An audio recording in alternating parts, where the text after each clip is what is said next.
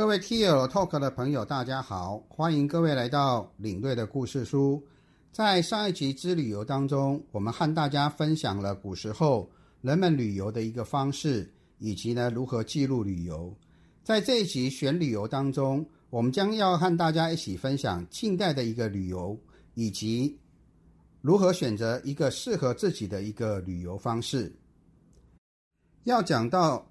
现代的旅游，就要讲到十八世纪的工业大革命。因为工业大革命之后，机器代替了人力，人们呢休闲的时间就增加了，所以呢休闲旅游就开始兴起。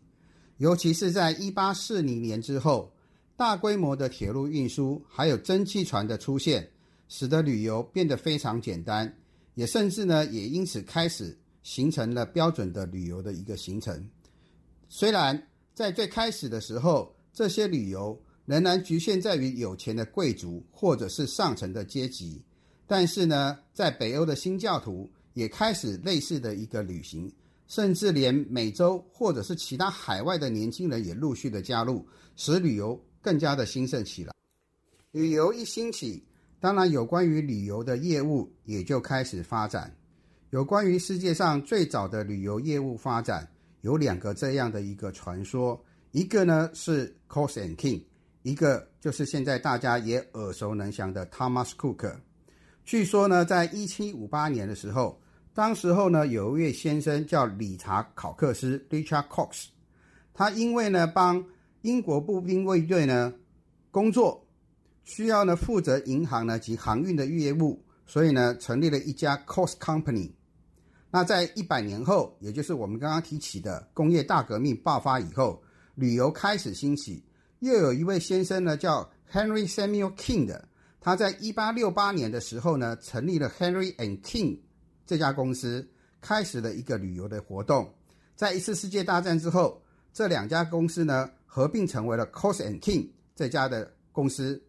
一直到了一九七零年的时候呢，这家公司呢又被呢印度银行呢去收购。作为呢，当时候呢，印度呢用来呢发展旅游的最主要的一家公司，所以呢，有人说呢，这是呢最早的一个旅行相关的业务。现在呢，我们从这家公司的一个历史呢，哈，也可以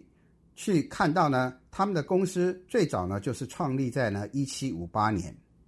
那至于呢，另外的一个说法呢，当然呢就是起源于呢 Thomas Cook。在一八四一年七月五号的时候，Thomas Cook 呢包了一个火车，将近有五百七十人参加这次的一个火车游行。团费呢，当时候呢是收了一先令，并且呢在这样子的一个活动当中呢，还提供了午餐，以及呢有乐队的一个跟随。那这次的活动呢，被公认为世界上第一次商业性的一个旅游活动。也因此呢，Thomas Cook 呢也被称之为旅行社业务的一个创始人。所以呢，在一八四五年的时候，Thomas Cook 呢也就开始在伦敦成立了他自己的一个办公室，成为了世界上呢第一位专职的旅行社的一个代理商。那也在那一年的一个这个夏天，又再次的因为盈利的一个目的，他再次的组织了一个。有意义的一个团体的休闲旅游，全程呢历时一个礼拜。这次呢总共呢有三百五十个人参加。那在这次的一个旅游当中，Thomas Cook 呢还编辑了旅游手册《利物浦之行手册》，分发给所有的一个旅游者。这也是呢世界上呢第一本的一个旅游指南。不过在当时，这样子的旅行被称之为库克的旅行，意思就是。走马看花式的旅行，但无论如何，在导游的一个带领之下，进行按照有计划、有组织的跟团旅游，也就变成了主流的一个大众的一个旅行的一个方式了。一直到了一八七二年的时候，Thomas Cook 甚至组织了一次长达两百二十二天的九个人的一个环球旅行。在这次的一个环球旅行当中，中国呢是最重要的一个。旅游点，但是呢，Thomas Cook 给中国的旅游只留下了两个字，叫做恐怖。的确，在当时候的那个年代，中国呢正历经战乱，所以当时候的旅旅游品质当然也不会是很好。一八九零年代，每年已经开始有两万名的游客去购买 Thomas Cook 的一个旅游产品，甚至呢，旅游交通到了二十世纪以后，又开始有了汽车，甚至有了飞机，交通的一个发展，缩短了人们在旅途当中花费的一个这个时间。无疑的，Thomas Cook 变成了全世界旅游业的龙头。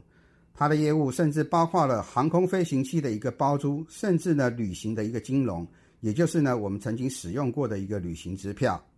只是很遗憾的，巨人终究也有倒下的一天。二零一九年的时候，因为旅游商业模式的一个改变，使得 Thomas Cook 不得不宣布破产。这个呢也让人家呢哈不禁呢非常的一个感叹。无论如何。Thomas Cook 本人的一个宣导和他成功的一个旅游业务，使得欧洲旅行社的一个组织呢，开始呢迅速的一个发展起来。而且呢，这项的一个业务活动呢，起源于英国，也造成了现在呢有很多地名呢，哈，可以说呢都是以呢以英国为主的。